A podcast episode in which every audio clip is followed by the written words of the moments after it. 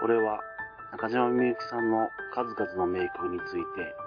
二人の不安の解釈と曲への愛情をあなたに語りかける番組です。曲の解釈は千差万別です。不安の一方的な解釈だけが正しいわけではありません。ご理解願います。また、曲をかけることはきっとありません。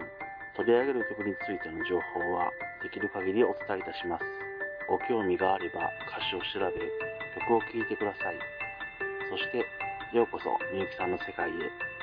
with K。こんばんは、二人の不安です。このように不安だけ with K。今回は、常夜灯の後編を話します。よろしくお願いいたします。前回からですね、ちょっと時間が空いてしまいましたので、よかったら前編をですね、もう一度聞いてから、こちらの後編の方を聞くことをお勧めします。今回のテーマはですね、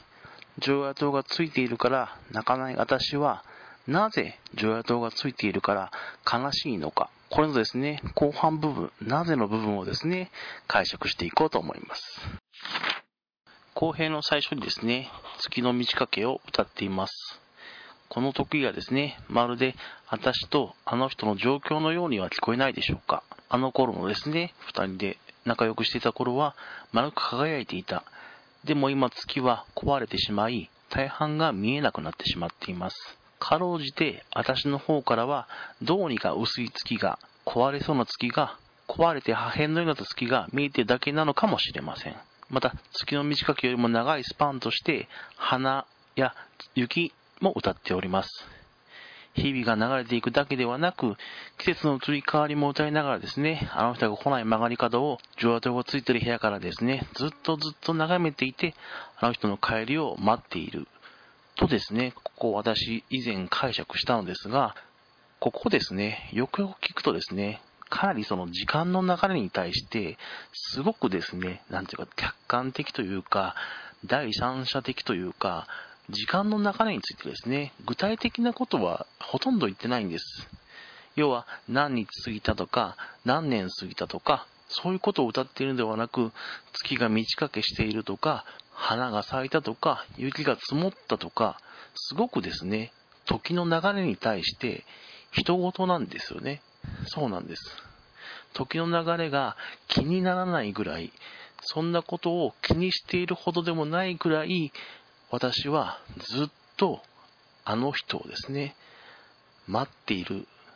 だけなんではないかと、ここですね、解釈を私はします。何日経とうが何年経とうが、そんなことはどうでもいいんです。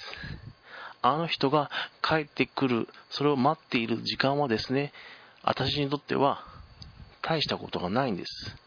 それぐらいあの人が帰ってくることをずっとずっと待っている。そんなですね、ちょっと寂しいような気持ちがですね、ここから伝わってきます。そしてですね、一番最後の部分ですね、ここの解釈ですね、すごく私にとって難しくてですね、いまいちその決めきれてないのですが、曲としてはですね、ふと真夜中目が覚めて起きてしまった部屋には私以外誰もおらず、静かな真夜中ですね。部屋に外から一筋の光がですね、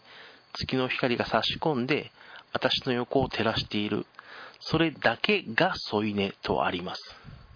このですね、だけという言葉にはですね、いろんな解釈の幅ができると思うので、とても私としてはですね、難しく思うのです。まあ、一緒にですね、過ごしていた時、あの人とですね、一緒に過ごしていた時は、当然のようにですね、添い寝をしてくれたのに、あの人がいない今は、光だけが添い寝をしてくれている、という意味のだけ、という考えがですね、まあ、正統派な解釈かなと思うのですが、ちょっとですね、意地悪というか、ちょっとですね、ダークな解釈だと、例えばですね、あの人は添い寝をする前にこの部屋から帰ってしまう。愛する行為をしたであろう後にですね、添い寝をするふりをして、重圧を着さずに部屋から出て行ってしまっている。だからですね、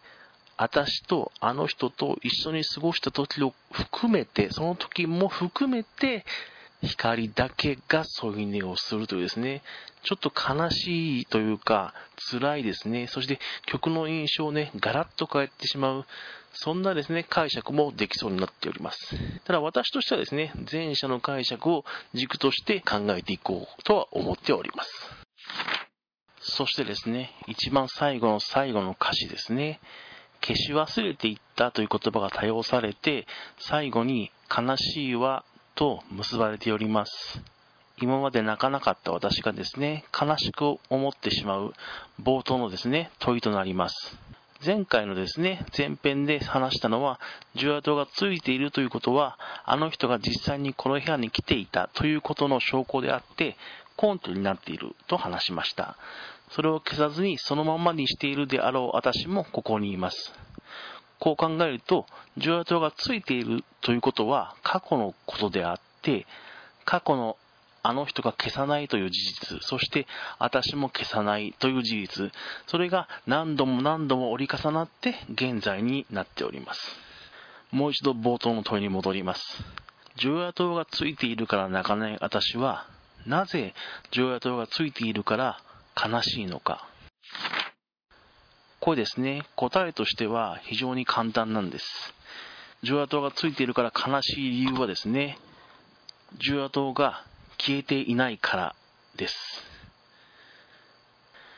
重野灯がついているから悲しいのであって、もしもですね、重野灯が消えていたら、この私はですね、きっと喜んでしまうんでしょう。そう。重野灯を消す人物が消してくれないから悲しいのであり、まだあの部屋にあの人が戻っていないという事実がですね、確定してしまうからこそ悲しいのです。私が消さない常夜灯を消すことができる唯一の人物、それがあの人なのです。だけれども、何日も何日も長くですね、月が経っても、もしかしたら何年が過ぎても、それでも常夜灯は消えない。消してくれない。だって、あの人が帰ってこないから、曲がり角をですね、通って、あの人がこの部屋に来ないから、どれだけですね、急いで帰ってきたとしても、上灯がついているのが見えてしまうから、だからこそ私は悲しいんです。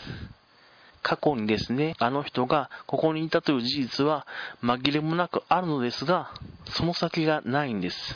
いや、もうないという事実はですね、それこそ私は分かっているのかもしれません。だからこそですね、私は需要がついても泣かないし、同時に需要がついていると悲しく思ってしまうのではないでしょうか。いかがだったでしょうか。重要灯の解釈については以上となります。このように不安だけ WithK お相手は2人の不安でした。それではまた。